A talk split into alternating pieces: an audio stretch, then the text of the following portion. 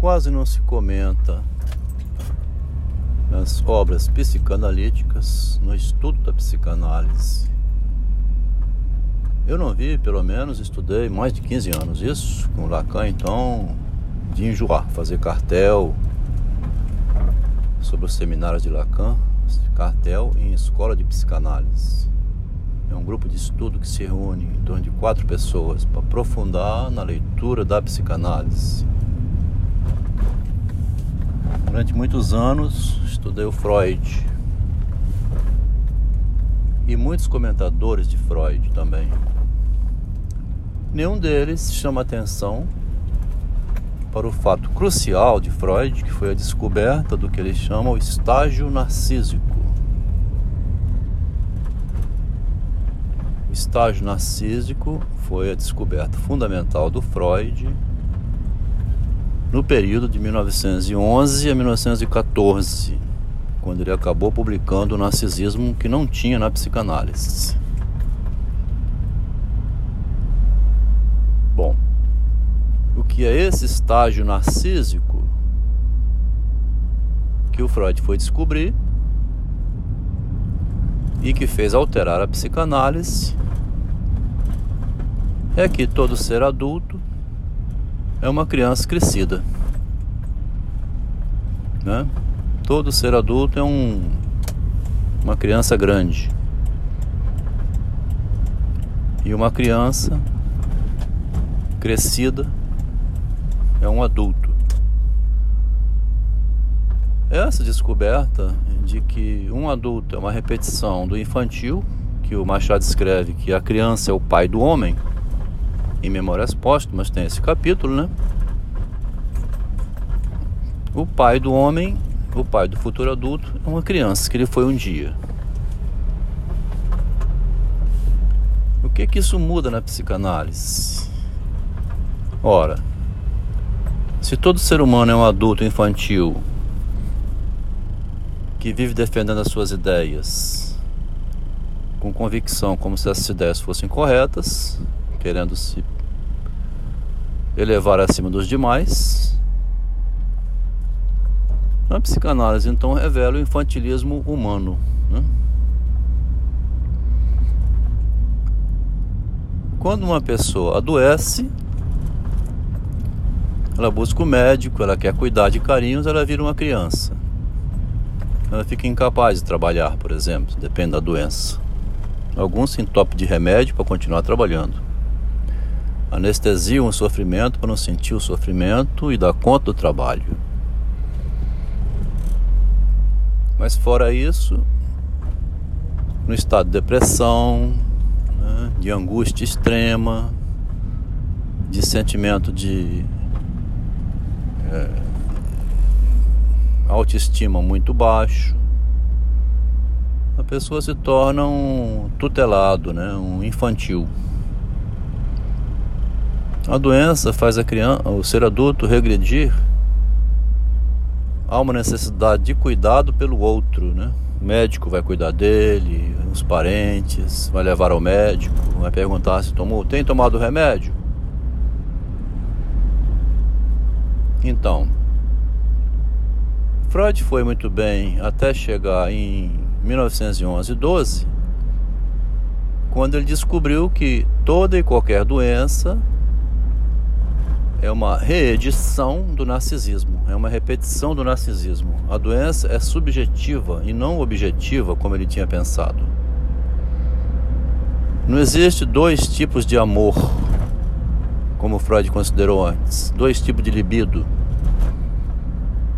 O amor do eu e o amor dos objetos. Ele foi descobrir, o Freud, que o amor do eu se estende aos objetos. É o mesmo amor que tem por si mesmo, dedicado aos objetos que vão sustentar em vida esse amor do eu por si mesmo. A pessoa ama a sua obra, ama a sua família, ama o externo como garantia do amor por si mesmo, que é o amor interno. O mundo exterior é a alma exterior lá do espelho de Machado. Eu preciso amar o mundo para sair um pouco do amor por mim mesmo, porque o amor só por mim mesmo é um amor tóxico. Me intoxica, fico intoxicado. É uma droga o amor então, né? O amor é um veneno. O amor vicia também. O amor é viciante. O alto amor, então, de uma pessoa só por ela mesma, faz ela ficar cega. Ela começa a imaginar que outros gostam dela como ela também se gosta e se confunde. Ela pode até se aliar a um bandido que declara que gosta dela, então ela perdoa todas as falhas do bandido, do doente, né, do, da pessoa perturbada. Ele me ama, isso é suficiente. Tem problema que ele tenha essas dificuldades, não. Não ligo se ele tem problemas, se ele é deficiente, se ele é um bandido. Ah, se ele rouba, todo mundo rouba. Ele é alcoólatra, qual o problema? Quer dizer, vai incluindo, né? Aquilo que se não tivesse amando não incluiria. Credo, aquele cara é alcoólatra, você viu como ele rouba? Se não for parente, se não tiver vinculado ao amor da pessoa por ela mesma, ela não perdoa não, ela condena. Então o Freud foi descobrir com o narcisismo, com o estágio narcísico, né, que é a grande descoberta que ninguém comenta nem na psicanálise, que ele foi descobrir é que existe somente um tipo de amor. Ele tinha cometido um erro imperdoável, né, o Freud, achar que tinha dois amores distintos. Que quando ele recebe um paciente para tratamento, ele ia dedicar a libido dele ao objeto, que seria a doença, o paciente, e que ele não teria intenção nenhuma, interesse nenhum. Não é ele quer se promover em cima do doente, né? Inclusive tem muitos médicos que recebem prêmios, presentes, carinho. Nossa, doutor, o senhor salvou a vida do meu pai. Sinceramente, eu vou te recomendar, porque se não fosse o senhor, doutor, com a sua paciência, quer dizer, o médico se promove, ganha mais clientes, ganha mais pacientes, ganha reconhecimento social, porque ele trabalhou bem. Então o, o, o médico está trabalhando no estágio narcísico dele. Que é isso aí, amor por si mesmo, dedicado aos clientes, aos pacientes. E o comerciante então? Amplia, né? E o cara que vende churrasquinho, que atende bem e tudo, consegue um monte de cliente. É o estágio narcísico que se propaga para aqueles que vêm buscar o produto dele. Ele vai ganhando dinheiro, aumentando a sua renda.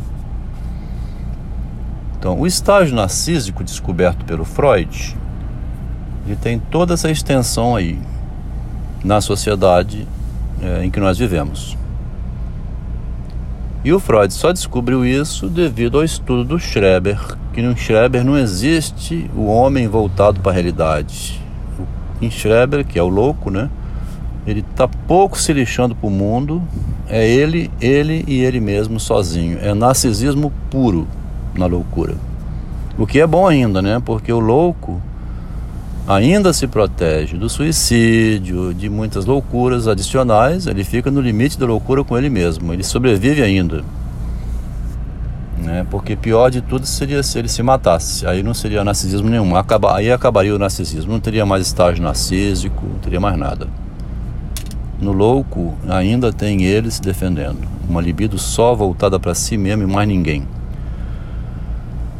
Quer dizer, então, o, lou o louco revela, como diz o Foucault, né, a loucura revela o segredo, né, o, o funcionamento da psicologia, porque nela está a solidão total do eu.